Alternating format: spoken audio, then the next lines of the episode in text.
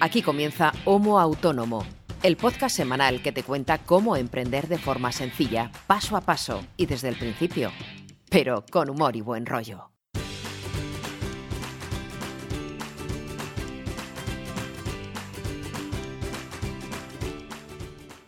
Hola amigos, bienvenidos y bienvenidas a un episodio nuevo, un episodio semanal de vuestro podcast de emprendimiento favorito, o sea, sé, este que escucháis, Homo Autónomo. Yo soy César Brito, ¿qué tal? Hola a todos.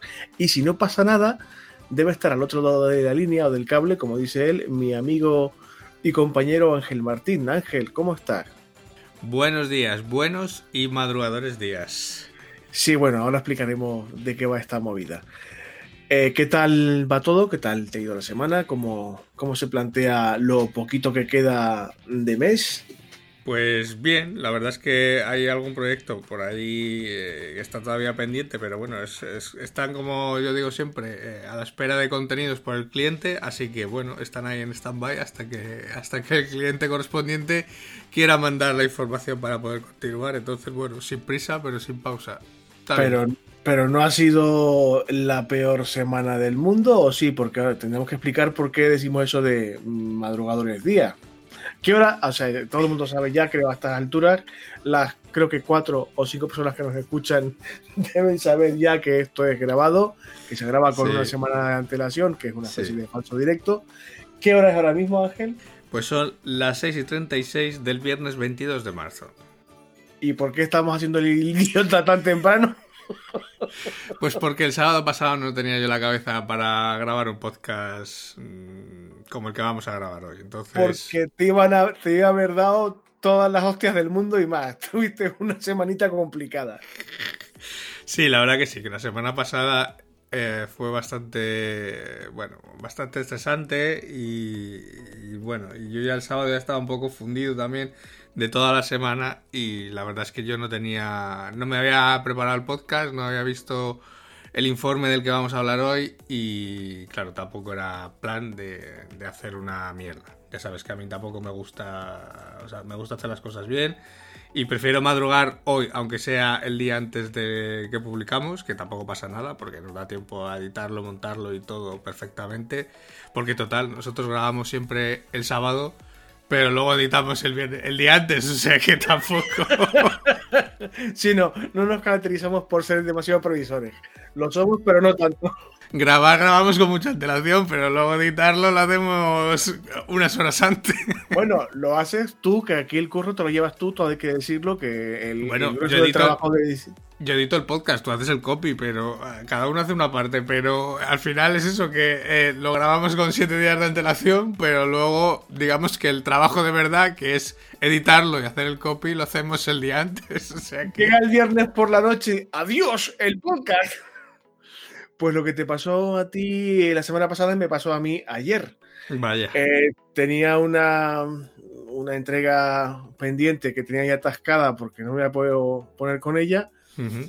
Una entrega dificililla, no por, por nada, sino porque el briefing no era todo lo completo que Claro. debería ser. Y no, estaba trabajando, no a ciegas, pero casi estu- estuve muy incómodo eh, haciendo un contenido del que no estaba muy seguro, Mm. del que era consciente de que no estaba quedando bien. Eran muchos textos a la vez de golpe, con un deadline muy ajustado. Lo tuve que hacer todo a última hora y ayer, bueno, anteayer para quien nos escucha, estuve todo el día trabajando a un ritmo altísimo.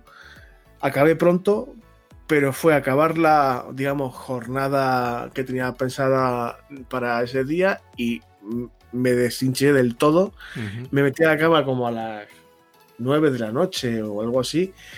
Digo, voy a ver si duermo un poco, que estoy muy cansado, ya arrastro mucho cansancio de la semana. Y bu- bueno, la ley de Murphy, te comentaba antes de, afuera, fuera de micro, antes de empezar a grabar. Mm. Basta que estés cansado, que quieras madrugar para que no descanses bien. Y no he dormido ni un solo minuto. Así que estoy aquí grabando el podcast súper cansado y sin haber dormido nada. No respondo de las barbaridades que puedan salir por mi boca. Pido disculpas de antemano, fiscalía, no se me tenga en cuenta, por favor. Pero bueno, de todas formas vamos a hacer lo posible. ¿De qué vamos a hablar esta semana, en el capítulo de hoy? Pues voy a intentar resumirlo lo máximo posible. Eh, por circunstancias que no vienen al caso, eh, me encuentro en, en, Twitter con una compañera a la que no conozco personalmente, pero que bueno, que sigo por circunstancias, que no sabía que era autónoma. Eh, yo la seguía por, por, una de sus aficiones, que es la fotografía, que me gusta mucho lo que hace y tal, y la seguía por ese motivo, pero me entero de rebote prácticamente, porque lo publicó en un hilo hace unas semanas, que bueno, que estaba pasando un mal momento laboral, que, que en fin, que estaba con el tema de los autónomos un poco apretada, que estaba con bastante agobio y planteaba, eh, como esto sigue así, voy a tener que cerrar. Y pocos días después, eh, dijo, ¿os acordáis de este hilo que puse el día X? No recuerdo cuál. Pues se ha cumplido los peores presagios, tengo que cerrar, estoy hecha polvo y tal. Y bueno, me, dio un poco de pena porque a pesar de no conocerla, pues sé que cuando uno tiene que echar la persiana, pues, pues jode bastante. Mm. Yo desconozco cómo es su vida laboral, a qué sector se dedica, no sé si tiene familia o no, no sé si tiene alguna carga económica encima o no, pero siempre que alguien tiene que decidir eh, chapar, hombre, es desagradable. Ya hemos hablado aquí que cuando hay que cerrar es mejor hacerlo pronto y que te salga lo más barato posible, pero eso no quita que el momento de, cerrar venga precedido por, unas reflexiones súper duras, por una angustia muy fuerte y tal, y siempre es desagradable perder de repente tu fuente de ingresos. Y a raíz de eso, y por casualidad, me puse a pensar en, la situación del colectivo autónomo hoy por hoy. Y lo que es la vida, la serendipia de la que hablamos siempre. Justo esos días me llega un correo de una, un grupo que ahora hablaremos de él, se llama Info Autónomos, que igual si estáis metidos en esto, pues igual lo seguís por redes o algo así, porque con la Universidad de Granada habían elaborado un estudio, una especie de, pues sí, un estudio es la palabra, sobre la situación de los autónomos en España a día de hoy, en el año 2019. Y sucedieron las dos cosas muy seguidas, lo de esta historia de esta chica en Twitter, que no deja de ser un caso aislado, pero bueno, pasa todos los días en alguna parte del mundo que alguien tiene que echar la persiana, y en llegarme el informe de de la Universidad de Granada y de Info Autónomo sobre el estado del autónomo en España, que, me llegó por otra parte porque yo participé en la encuesta con la que eh, elevaron el informe. Y te propuse eh, hablar de, bueno, de los datos principales que, que devuelve este informe y dar un poco nuestra opinión de la a ver, con mucho trazo grueso porque no vamos a entrar mucho al detalle. Eh, posiblemente, no estoy seguro si se podrá publicar el, informe o no. Yo investigaré primero y si se puede publicar, que me imagino que sí, lo colgaremos en las notas del programa. Y quien quiera verlo con detalle, pues lo podrá leer. Me imagino que sí. No creo que haya problema, pero bueno, voy a consultarlo por si acaso. Y quien quiera ver un poco la metodología, la muestra y mm. tal, lo puede ver con calma. Pero bueno, a trazo grueso te proponía para el episodio de hoy, pues bueno, ver un poco qué cuenta este informe, qué pensamos de los datos principales o de los titulares, por decirlo así. Y bueno, y un poco compartir eh, nuestros pensamientos al respecto. E insisto una vez más, si alguien nos quisiera dar feedback estaría genial. Es que no nos da feedback casi nadie. Creo que hay un, un valiente que en Evox nos ha puesto un comentario hace un par de semanas, pero vamos, la gente se sigue resistiendo. es normal porque todavía no nos escucha ni el tato, pero bueno. Eh, este contenido de hoy, el, informe del que hablamos hoy, es una oportunidad estupenda para que si alguien eh, se ve reflejado o piensa igual o diferente a lo que digamos esboza este informe, pues que lo comparta con nosotros. ¿Qué te parece la idea del episodio de hoy? Así de primera. No, muy bien, porque además, mm, bueno, cuando he estado revisando el informe, a ver, digamos que eh, no vamos a descubrir la pólvora, porque todos los datos que da el informe, pues más o menos eh, toda la gente que nos escucha cuando escucha el episodio se va a dar cuenta de que más o menos en alguna parte o de forma indirecta ya lo hemos tocado, ya lo hemos hablado o, más o menos está relacionado con algo que ya hayamos hablado en los episodios anteriores, pero eh, sí que, bueno, tiene datos pues eh, relevantes que a mí algunos sí que, me, sí que me ha llamado la atención. Al final, para todos los que nos están escuchando que, o que no tengan el informe delante, pues eh, para que se hagan una idea, el propósito de este estudio es, eh, como dicen ellos, es dar voz a los autónomos en España. Y el, el, sentido de hacer este informe es reflejar cómo se sienten, cuáles son sus dificultades en el día a día y cuáles son sus impresiones sobre la realidad actual. Al final estamos hablando de un estudio hecho sobre una encuesta entre enero y febrero de 2019, o sea que es de hace nada, o sea, los datos son de hace nada, sobre una muestra de 2.401 autónomos. Ese uno debe ser tú, César, eh, porque la encuesta. Los mismos, sí. Rellenaste la encuesta y, hombre, a ver, es como todas las encuestas, eh, a ver, la muestra lo mismo. No es todo perfecta porque son solo 2.400 para todos los millones de autónomos que hay, pero bueno, menos es nada. O sea que al final es como siempre, eh, también pasa lo mismo con el EGM o con los audímetros, es el debate de siempre. Pero bueno.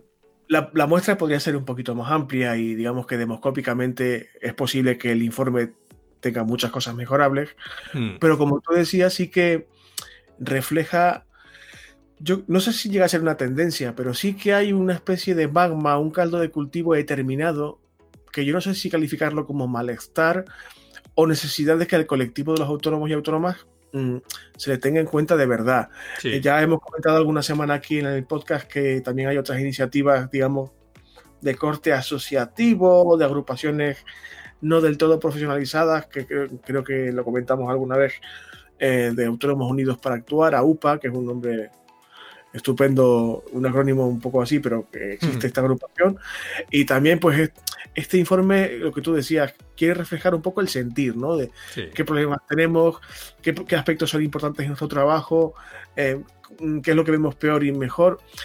Mm, insistimos, no es una cosa que sea científicamente mm, a tener en cuenta, pero bueno, eh, hay datos interesantes. A mí, para empezar, eh, hay que dejar claro que el colectivo que ha hecho este informe, Infoautónomo, eh, ni nos paga para que hablemos de este informe, ni tiene nada que ver con nosotros, ni nosotros con ellos. A mí me ha llegado, me ha llegado esto, eh, bueno, en fin, me pareció interesante y, punto. Me imagino que estarán encantados de que hablemos de su informe, pero ni les he pedido permiso, ni nos pagan dinero, ni nos han pedido especialmente que hablemos de esto en absoluto. Es una cosa que, bueno, en fin, pues precisamente por eso yo, eh, una de las cosas que quizá critique eh, es el tamaño de la muestra. También lo entiendo que es un informe que parte de iniciativa privada, aunque colabore la Universidad de Granada y tienen un patrocinador, eh, lógicamente no es lo mismo que si este informe lo hubiese hecho el Ministerio de Trabajo que hmm. a lo mejor es el que se lo tendría que plantear el, hacer este tipo de informes con una encuesta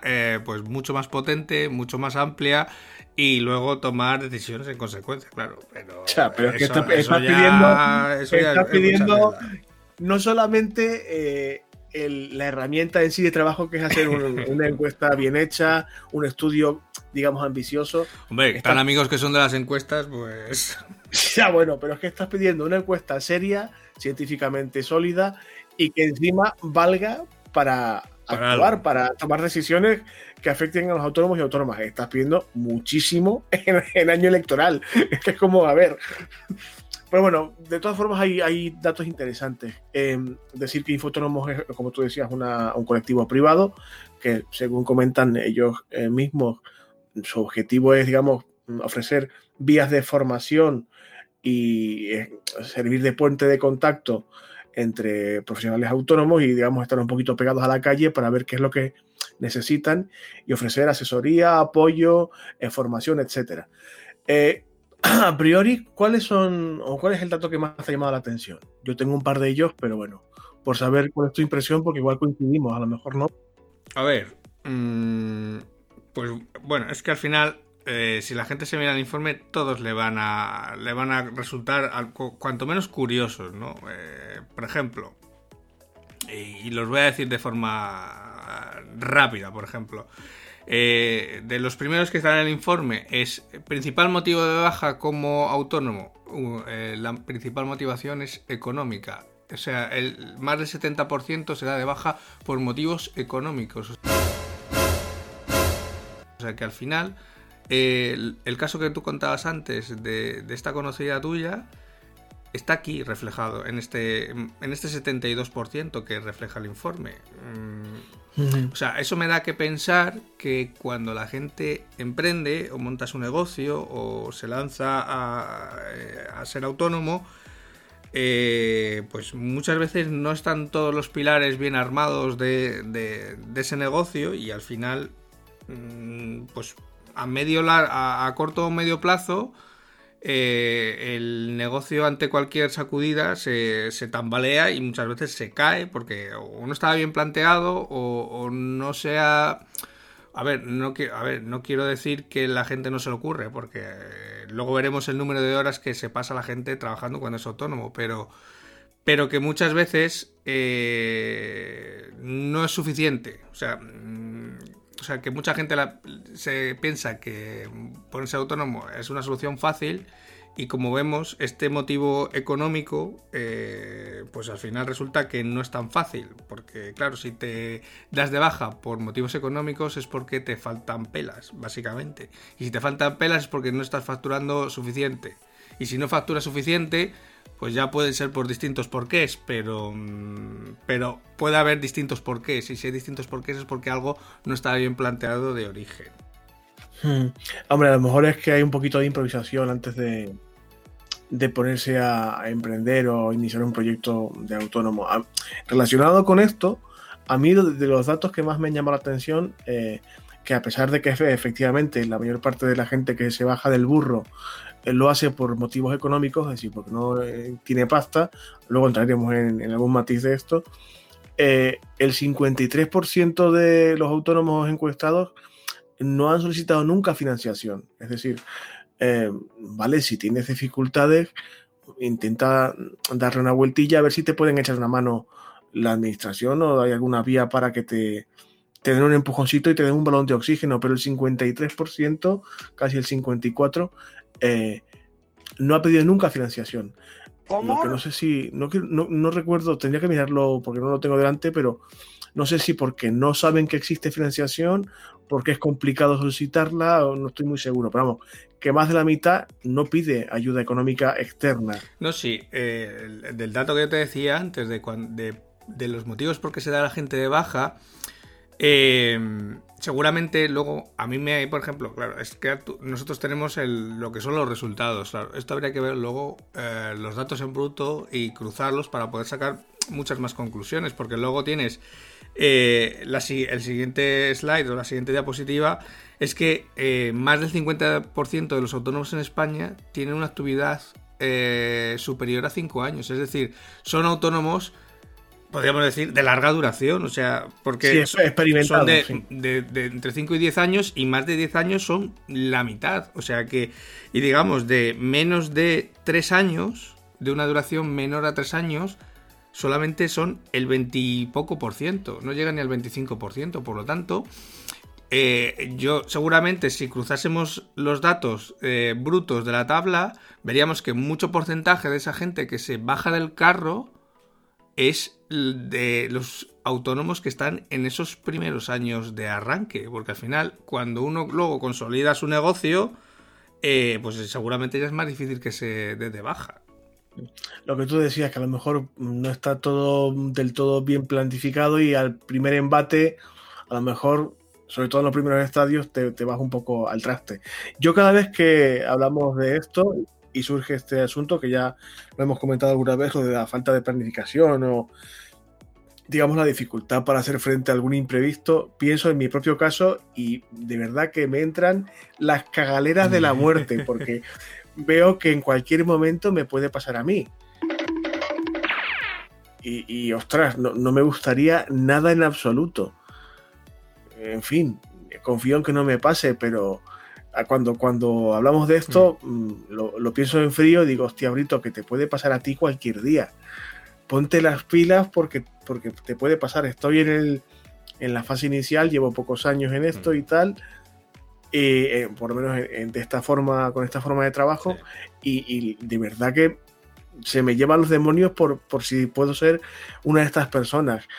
Eh, también me sorprende mucho que el rango de edad de la gente que se dedica a, trabajar por cuenta propia ronda más o menos la nuestra, entre los 35 y los 45, y que hay un porcentaje bajísimo, no sé si llegaba al 2%, no creo que llegara al 2%, de emprendedores jóvenes, de gente con 25 años o menos.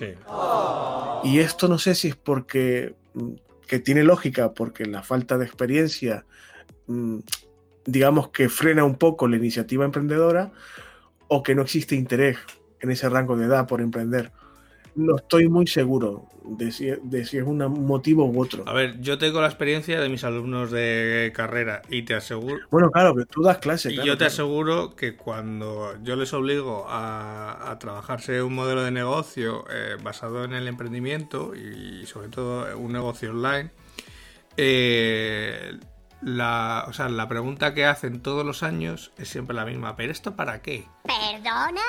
Eh, digo, bueno, aparte de que es un ejercicio de clase, es, una asignatura que tenéis, que entra dentro, de, entra dentro del grado, digo, aparte, digo, bueno, el que lo quiera poner en marcha, digo, lo mismo acaba la carrera eh, facturando algo de dinero y no tiene que pedirle la paga a sus padres.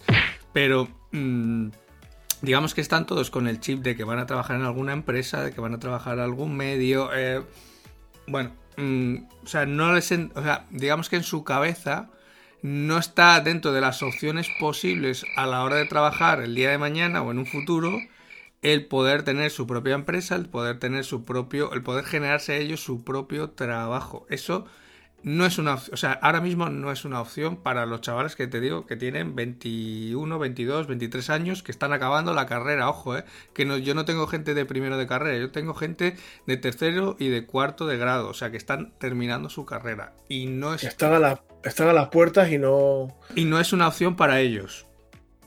Y tú, ¿sabes? Yo es que de esto he tenido algún debate con amigos alguna vez. Eh, ¿Por qué crees que.? Porque sí que lo he comentado también con, gente de mi sector, de mi oficio, porque en las facultades de periodismo ocurre un poco mm, parecido.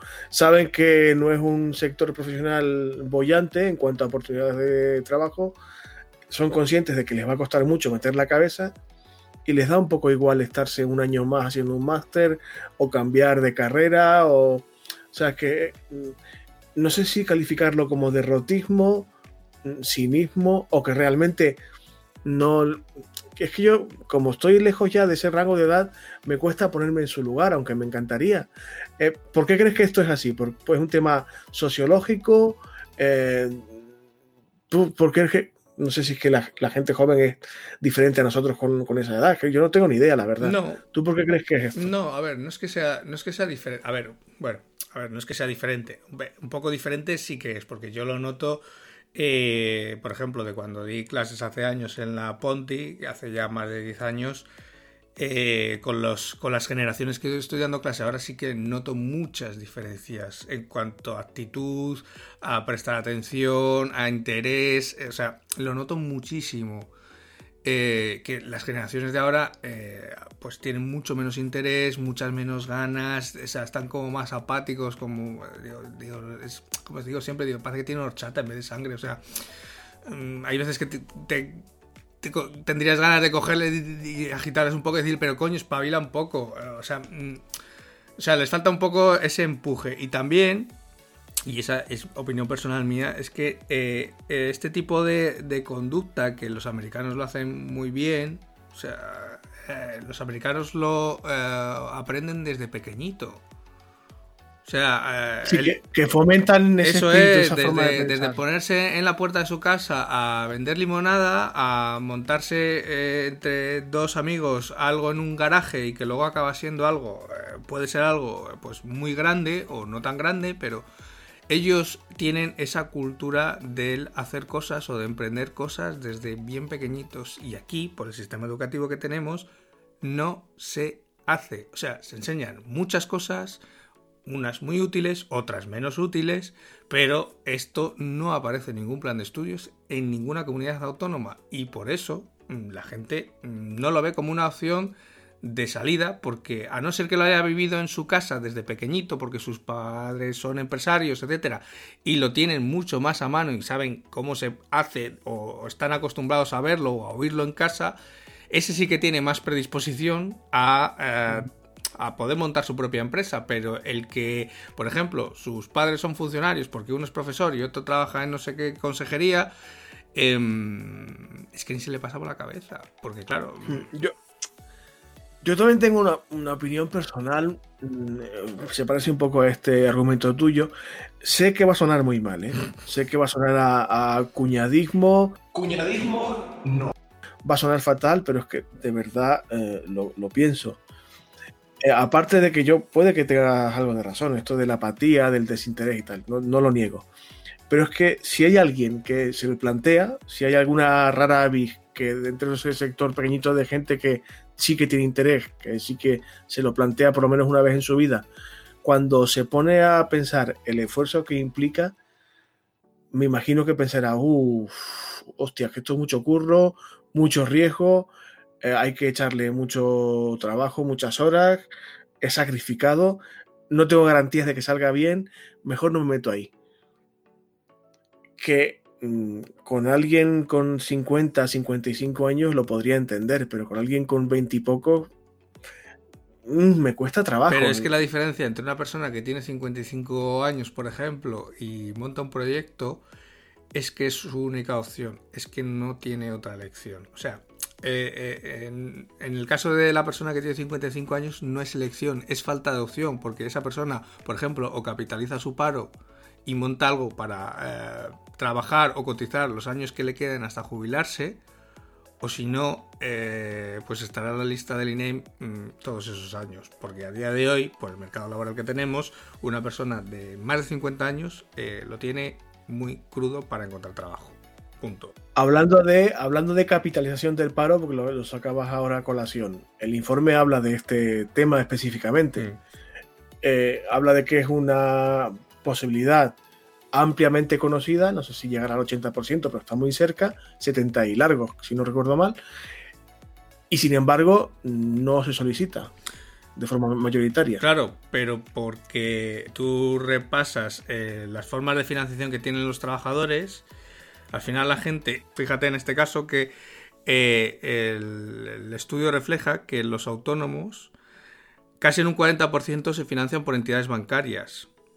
Pero si sumas eh, por ejemplo, los fondos propios, es decir, tirar de sus ahorros, o tirar de la familia y amigos, es decir, lo que sería eh, la autofinanciación sin recurrir a nadie externo, es más de la mitad que, o sea, supera con creces a las entidades bancarias y a otras vías como pueden ser las subvenciones. O sea, que entre las entidades bancarias y las subvenciones no llegarían al porcentaje que son los fondos propios y la familia y los amigos. O sea, que uno tira de sus recursos antes de buscar recursos ajenos, porque claro, mm, la gente sabe que no debe entramparse, y lo digo entre comillas, em, demasiado por si acaso.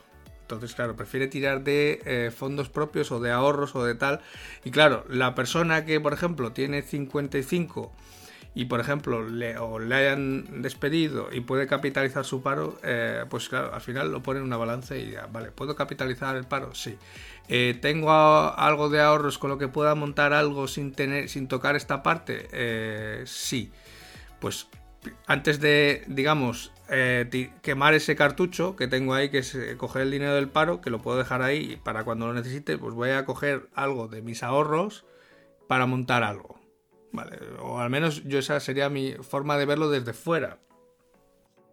Claro, no, es que yo te preguntaba porque, no sé, es una reflexión que yo me hago, pero sí es verdad que esto refuerza un poco el, perfil de autónomo que, también habla el informe eh, y que, vamos, creo que tres de cada cuatro autónomos encuestados eh, no tienen ningún trabajador a su cargo. O sea, esto refuerza mucho la idea de que aparte de financiarse a sí mismos, eh, son Juan Palomo todo el rato para casi todo. Claro, es que, eh, a ver, en, España el 90 y pico por ciento de las empresas son pymes. Es decir, son empresas que tienen menos de 50 trabajadores. Pero claro, mm, esas son las que en el informe aparecen como un 3,8%, aquellas que tienen más de 5 trabajadores. O sea que fíjate que solamente de la gente que han encuestado, eh, no llega al 4% de esos 2.400 usuarios los que tienen más de 5 trabajadores a su cargo. O sea, que ni siquiera son, eh, pues eso, una pyme de 50 trabajadores. Simplemente son más de 5, que a lo mejor son 6 o 10, no tiene por qué ser 50.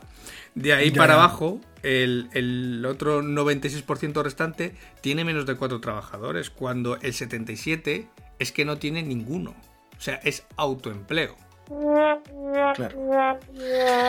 Pues hombre, esto la verdad es que deprime un poco porque yo sí que a mí me encantaría que me fuera bien, no solamente a mí porque me fuera bien a mí, es que me encantaría poder ayudar a alguien más a, ganarse la vida, me encantaría poder dar trabajo a otra persona. Pero está, a ver, al final es que si lo piensas está un poco ligado. Si tú eh, montas un negocio como autoempleo, es decir, para sacarte tu sueldo, el que estabas, por ejemplo, a lo mejor antes sacando por una nómina que tenías en una empresa y que ahora ya no tienes, pues claro, estás busca o vas a hacer eh, hasta lo suficiente hasta conseguir ese sueldo que tenías antes o algo aproximado.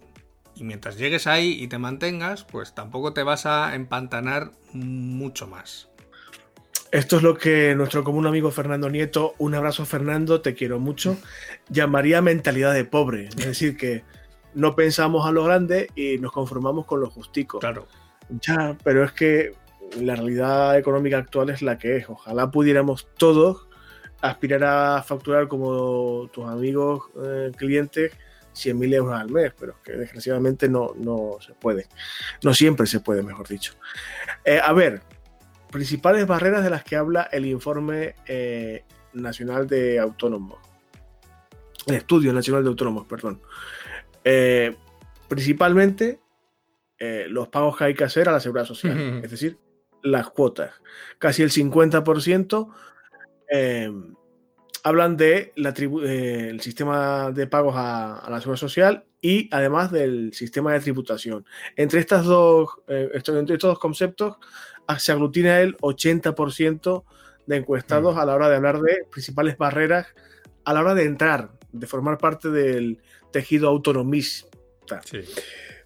pero no es, no es el único, pero sí es el más importante. Es- A ver, es, es algo que en cualquier tertulia de café, hablando mal y pronto, eh, se, se comenta siempre que cuando eres autónomo te sangra sobre todo el, el pago de las cuotas y, y evidentemente el- la, la tributación. Y el, de, de esto lo haremos después. A esto se suma el, el principal obstáculo que es la conciliación o los problemas, digamos, en la vida personal Sí. eh, de los autónomos. Esto lo haremos antes de terminar posiblemente. Y yo insisto, igual deberíamos dedicarle un, un episodio entero a este asunto. Pero bueno, eh, los pagos a la seguridad social, o sea, lo ven como un obstáculo bastante grande. Sí.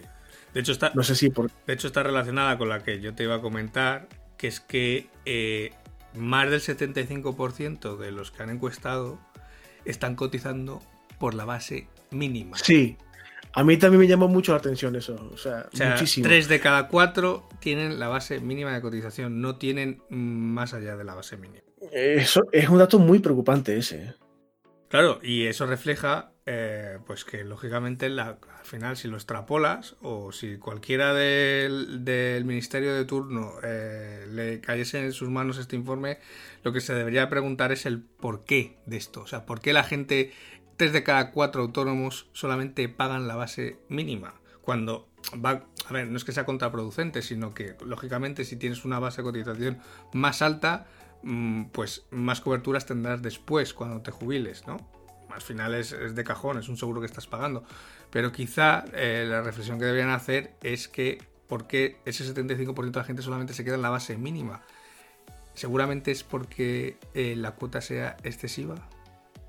Y lo dejo en el aire. Yo, yo opino que, que podría ser una de las alertas que, que deberían encender alguna luz roja, que la cuota sea excesiva. De hecho, se habla de, digamos, de posibilidad de, de pagar cuotas de forma progresiva y tampoco se ve como algo, como una medida muy efectiva.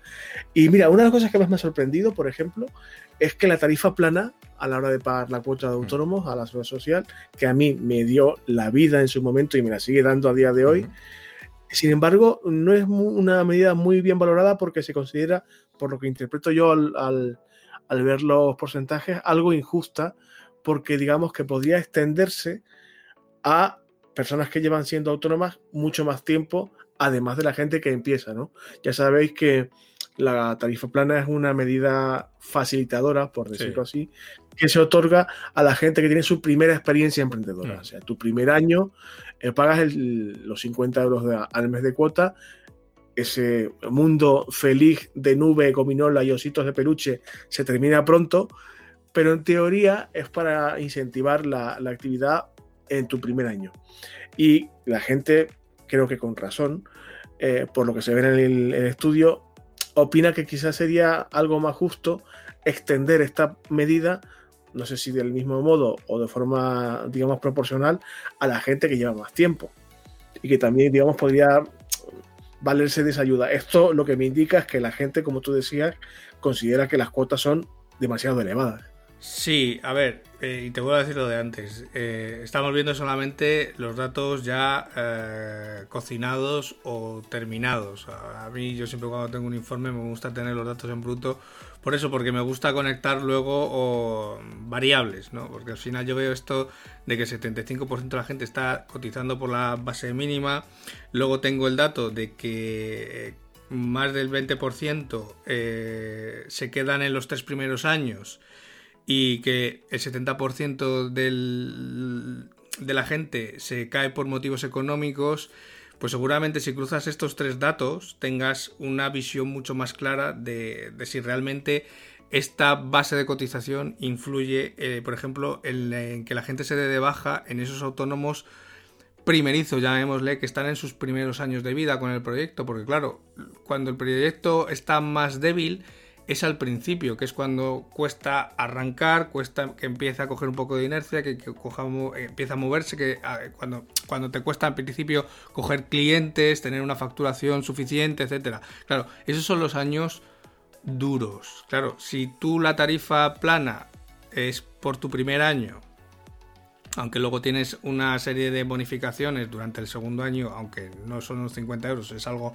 menos que la cuota total, pero bueno, es una ayuda Claro, eh, si tú no creces al mismo, en facturación hablo, al mismo ritmo que crece la cuota de autónomos, seguramente cuando llegues a ese segundo año de vida, eh, si no has crecido suficiente en facturación, esa cuota íntegra ya eh, bastante y quizá por ahí venga ese 70% de baja por motivos económicos, porque al final la gente no puede hacer, no puede hacer frente a sus gastos, básicamente yo ahí está mi puerta de salida. Es decir, yo estoy pagando la mitad de la cuota normal por ser discapacitado, por ser tullido, como digo yo.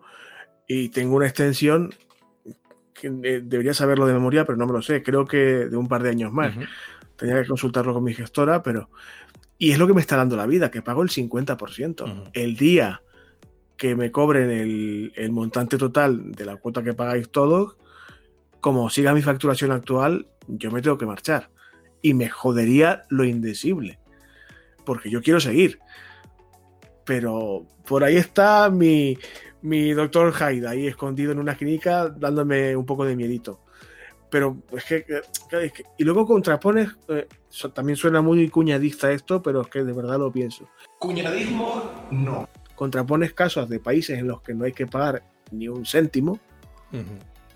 Y dices, ¿pero por qué? O sea, tan diferentes son las realidades sociales y económicas de otro país para que no se le cobre nada a un emprendedor y se le mm, incentive de verdad. O sea, oye, ¿quieres emprender? Pues tira para adelante. Si te das la hostia, te la das. Pero, no sé, a mí, eh, esto, no sé, no, ni soy economista ni pretendo serlo, pero me parece un poquito contrasentido tener unas cuotas tan elevadas y tan gravosas para la gente que le está costando arrancar. Es que al final, ya lo hemos comentado, al final esto es una tasa, es un seguro que pagas que tiene una mensualidad. Punto. Está bonificado los primeros meses, pero no deja de ser una tasa como la tasa del aeropuerto cuando viajas. Punto. Que es X y lo pagas o lo pagas. No tiene más. ¿Qué pasa? Que no es un impuesto eh, directo, progresivo, como puede ser el IVA, que cuanto más gastas, pues más pagas, punto. O el IRPF, cuanto más ingresas, pues más pagas.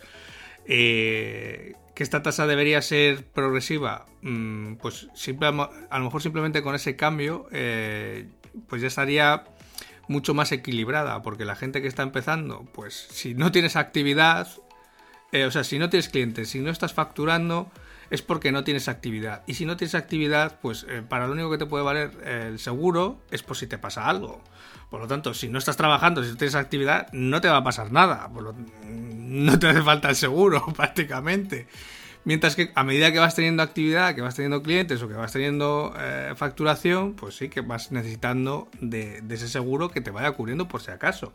Entonces, mm, ¿cuál sería la fórmula ideal? Por lo menos a mi juicio, una serie de tramos y en función de tu facturación, de tus ingresos, al igual que estás pagando IRPF y estás pagando IVA, pues que vayas pagando tu cuota, porque al final va en progresión. A ver, si tú estás, joder, si tú un trimestre has facturado 50 euros, no puedes pagar una cuota de 300, porque es que por eso no se da a nadie de alta, porque no le sale cuenta.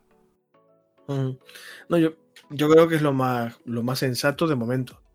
Pero, ¿será esto posible? Pues no lo sé.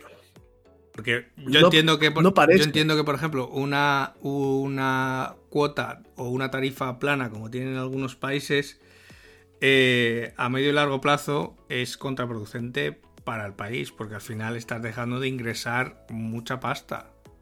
Sí, vas a tener mucha gente que se te va a apuntar a este modelo de autónomo, pero estás dejando, estás dejando de ingresar, no estás aprovechando todo el excedente que podrías aprovechar en este caso de los autónomos. Está entrando la, pasta por la tubería estrecha. Claro. Eh, ¿cuál, es la, ¿Cuál sería la lógica o lo que diría el sentido común? Que sea algo progresivo. No, no por tiempo. A ver, ahora mismo sí es progresivo, pero va por tiempo. Pero claro, hay gente que en tres meses está facturando eh, lo que algunos no ganarían en su vida.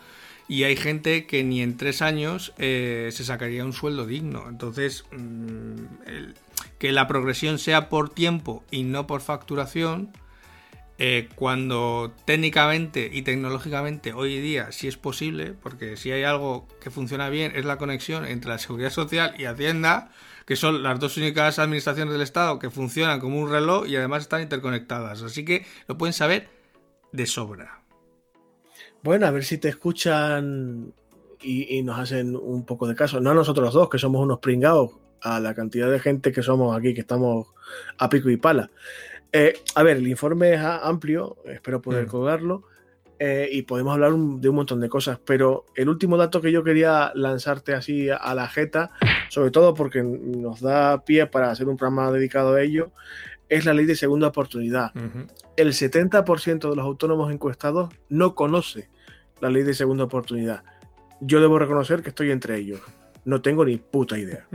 Y convendría a lo mejor eh, saber de qué va esta vaina y por eso te propongo que en algún momento dado en el futuro dediquemos un episodio a esto. Vale, pues lo apuntamos. Porque, porque es que el 70% de la gente no sabe de qué va la vaina.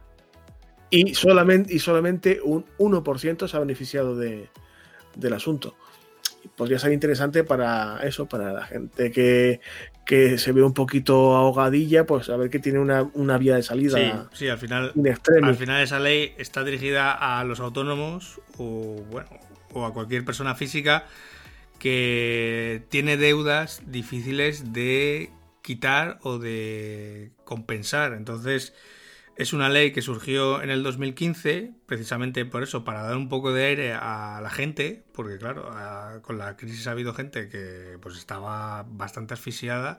Y claro, si no haces una especie como de quita, como hacen los países, eh, habría gente que no eh, podría eh, vivir ya más, porque por, por el problema que ha sido, por el nivel de deuda que tiene, no podría pagarla en su vida. Entonces, si no hay algo que lo compense, como es esta ley de segunda oportunidad, pues mm, mucha gente no podría precisamente eso, tener una segunda oportunidad.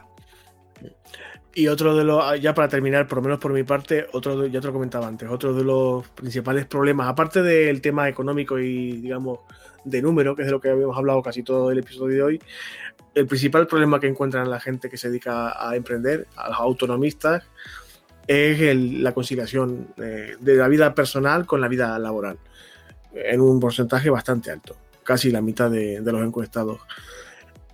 yo de momento lo llevo bien porque no tengo vida que conciliar. O sea, yo, yo vivo aquí, no tengo pareja, no tengo críos, no tengo casi amigos, no tengo vida social y puedo volcarme en esto ahora. Pero quien tenga ese tipo de, de obligaciones sí que puede notar el golpe psicológico sobre todo y el, y el descuadre emocional que esto implica motivo por el cual quizás también deberíamos hablar de esto en algún momento dado. Sí, y además que está relacionado con, con, otro de los datos que da el estudio, que es que eh, más de la mitad de los autónomos trabaja más de 10 horas al día. De hecho, si juntamos eh, los que trabajan 10 horas y más de 10 horas con los que trabajan 9 horas al día, es decir, por encima de una jornada laboral completa, estamos casi en un 70% de los autónomos. Lo que no sé es cómo lo disparamos cualquier momento. No armas, sino mm, que nos volvemos locos. O sea, mm, de verdad, no, no, entiendo cómo no pasan más cosas graves a nivel de gente que se le va la olla y hace disparates por la calle, porque es que es muchísima gente que está un poquito al límite mental de lo permisible. Sí, pero luego, luego contrasta, por ejemplo, con otro dato que es eh, que por, poner algo bueno, no todo es malo en, el camino del autónomo, ¿vale? Porque al final, a ver, son datos, eh, los datos normalmente son duros o son, pues algunos cuesta más digerirlo, otros menos, eh, muchos seguramente los, los que nos escuchan pues estarán viendo que son datos más o menos esperados o que uno podría, que alguno haya podido pensar en algún momento, pero sí que, por ejemplo, el estudio también sí que dice que el 70% de los autónomos está en un nivel medio o alto de satisfacción con lo que está haciendo. O sea, claro, está contento claro. con lo que hace. Aunque tenga que trabajar 9 horas, aunque tenga que trabajar 10 horas, él está contento con lo que hace. Entonces, bueno, solamente tenemos un 30% que está ahí en una satisfacción media o baja, que seguramente vuelvo a lo mismo, si conectásemos los datos en bruto y veíásemos unas variables con otras, seguramente este porcentaje, este 30% de satisfacción media y baja, coincidirá con los que están empezando, con los que tienen problemas económicos, con los que están ahogados con el pago de la cuota porque no facturan todavía lo suficiente. Claro, cuando todo se estabiliza y facturas y ves que la cosa va para adelante, aunque tengas que echarle horas, eh, pues claro, al final todo eso compensa porque luego ya hemos hablado de las ventajas que tiene el ser autónomo, de independencia, de autonomía, etcétera, etcétera, etcétera, no tener jefe, etcétera. Pero, claro, eh, lo que cuesta es arrancar. Es así. Claro, y esta variable también se podría cruzar con otra que a mí me, llamó la atención, que es el nivel de expectativa. Que hay, mm, percibo yo, por lo menos con el dato que figura en el estudio, un nivel alto de frustración porque la expectativa y la realidad no casan mucho. Por eso me sorprendía el grado de satisfacción tan alto, ¿no? Mm. Eh, ¿cómo, ¿cómo, puede ser el 70% de satisfacción media o media alta cuando el nivel de expectativas eh, cumplidas no era tan elevado? No recuerdo si llegaba al veintitantos por ciento. Si enlazáramos esas dos en variables, podrían salir datos interesantes también. Bueno, Ángel, llevamos casi una hora hablando. Es un, ha sido una especie de medio charla, debate, análisis un poco extraño. Eh, no sé, espero que no haya quedado demasiado duro para la gente que nos escuche, pero para terminar, a ti, al tras leer un poco en diagonal el estudio y verlo así como a brocha gorda, como hemos hecho hoy tú y yo, ¿qué sensación te deja este estudio? Pues mira, me deja eh, la sensación de que realmente refleja la realidad de los autónomos, porque yo cuando he ido repasando todos los datos y tal, es de algo que dices, me cuadra. Sí que hay algún dato que te sorprende, quizá por desconocimiento, como era ese, ese 70% de autónomos que cotizan por la base mínima, o sea que es mucho, o sea, es un dato que a mí me ha sorprendido, pero está dentro de, eh, de lo esperado. Y de hecho, yo me, me quedo quizá con, con el último eh, dato o el último dato que, saco del estudio, que es que 9 de cada 10 autónomos afirma que el emprendimiento en España no resulta para nada sencillo. Y es que acaba, que yo, mira, acabo de llegar a esta diapositiva, las estaba pasando ahora mientras estabas hablando, cuadra exactamente con lo que justamente acaba de decir que cuesta arrancar precisamente por eso, porque no es sencillo cuadrar eso, facturación, lo que tienes que pagar, etcétera, etcétera, etcétera, porque al final tienes que hacértelo tú a lo Juan Palomo. Y, claro, eh, de ahí que luego trabajes 9 y 10 horas. Ves que al final todos los datos, si le vas siguiendo una secuencia, están más o menos conectados. Entonces, mm, a mí me cuadra todo lo que hay en el estudio. Pero, que, para eso estamos aquí, para eso existe un autónomo. Como es difícil, como es complejo, como cuesta mucho, estamos aquí para eso, para intentar compartir nuestras experiencias y aprender unos de otros. Y que el trago, que no es dulce precisamente, pues no sea tan, tan, tan amargo, ¿no? Que pueda ser un poquito menos amargo. El programa de hoy no ha sido de mucho jeje y mucho jaja, pero bueno, está bien, creo que conocer un poco cómo está el asunto a día de hoy. Y, insisto, en año electoral, que en fin, que siempre es importante ver por dónde van los tiros. Yo esta semana no he preparado nada de actualidad, Ángel, no tengo ninguna noticia sin el radar. Y si tú no quieres añadir nada más de este estudio de Autónomos Nacional, yo daría el tema por finiquitado esta semana. Pues lo dejamos por finiquitado. Yo, en fin, por no cargar demasiado las tintas, voy a intentar averiguar si puedo poner el estudio a disposición de todo el mundo sin que me caiga ninguna demanda, no creo. Pero vamos, voy a intentar dejarlo colgado en las notas del programa para que lo pueda ver todo, dejar hacerlo a la gente y lo pueda leer con, calma. Insistimos, no es un estudio mm, demoscópicamente muy, muy atinado por, porque es muy limitado en cuanto a número, pero bueno, es una da una, orientación mínima. Amiguitos y amiguitas, esto es todo por esta semana. Lo decimos siempre, gracias por acompañarnos, gracias por estar ahí cada semana. Sois muy poquitos, pero me consta que sois muy fieles. Eh, eso sí, no cuesta nada de trabajo dejarnos un comentario positivo eh, o negativo. Cualquier feedback lo agradecemos. Eh, dejarlo en iTunes, en iBox, en Spotify, donde queráis, pero dejadlo. Un dedito para arriba, una estrellita. Todo esto Mm, aunque no lo creáis, nos ayuda bastante. No porque nos anime a Ángel y a mí, que también, sino porque nos ayuda a posicionar, a que los podcatchers mm, sepan que existimos, porque todavía no existimos para nadie. Eh, vamos a intentar siempre, como ya lo sabéis, mejorar cada semana, traer eh, temas que os puedan interesar. Dentro de poco espero traer a gente que pueda resultar interesante charlar con ella. Eh, y bueno, de momento eh, os damos las gracias por estar ahí como cada semana. Nuestra intención es volver, espero que no tan pronto como hoy, sino con una hora más razonable. Gracias a vosotros y a vosotras. Ángel, por supuesto, gracias a ti. Un abrazo. Hasta la semana que viene, amigos. Adiós. Adiós.